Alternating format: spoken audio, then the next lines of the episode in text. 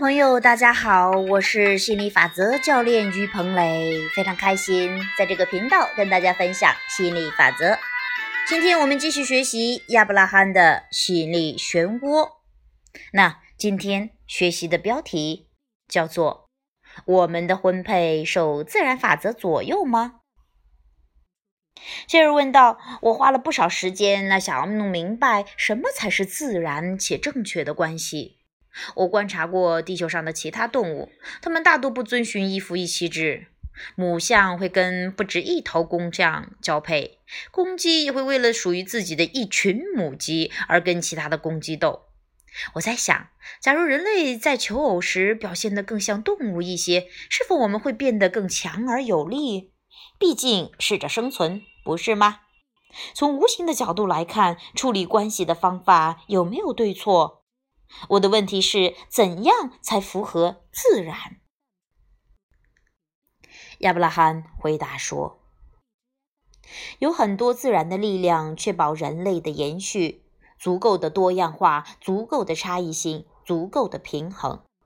想满足饥饿、口渴的自然冲动，确保你能够生存下来；性冲动和寻找配偶的冲动，确定人类延续下来。”我们对人类关系这个主题的关注，并不是因为你们需要调整行为才能生存下去。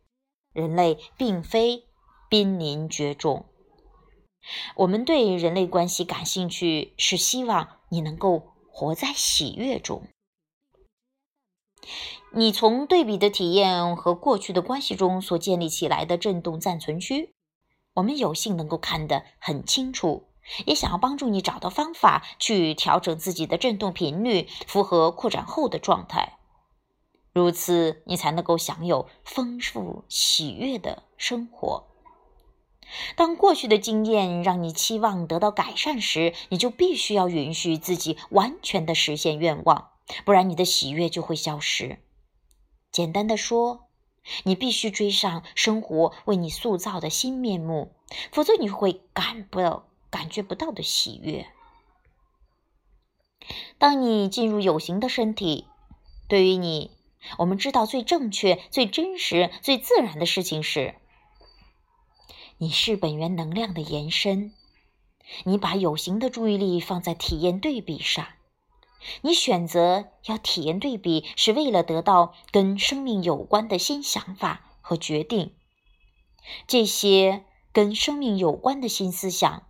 和决定就等于宇宙的扩展，宇宙的扩展是生命不可避免的结果。当有形的生活导致无形的你开始扩展，如果你要体验到喜悦，你就必须跟随扩展。喜悦是人类存在最自然的宗旨，关系就是对比的基础，因此关系是所有扩展的基础。因此，关系是喜悦的基础。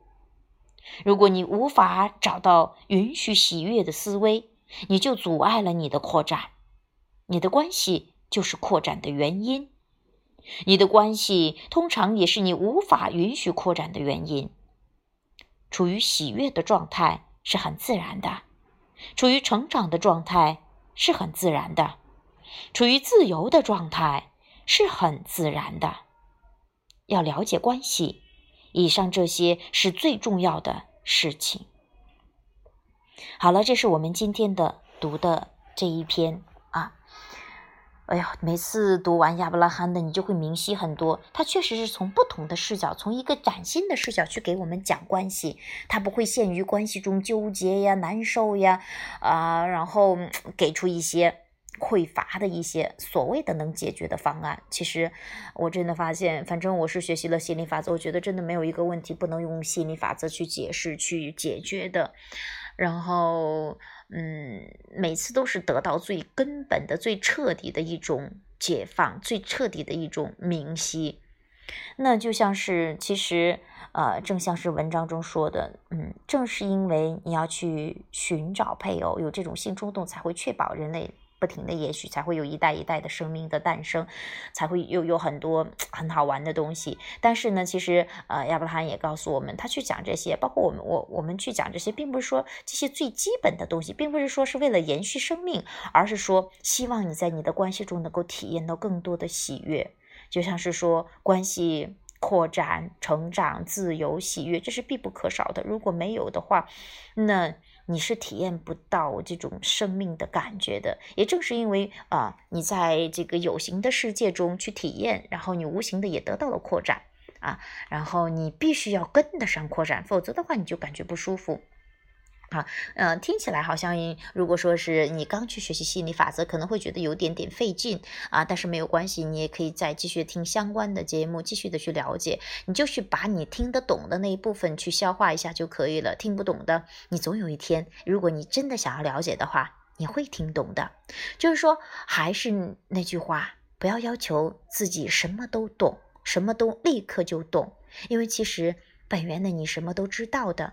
你不需要说什么都要学，你要的是怎么能够让自己更顺流，怎么能让自己更轻松，能够让自己更享受这个听书也好啊，读书也好，不管是去做什么事情，如果你能找到这种享受的感觉，那你就是人生的赢家。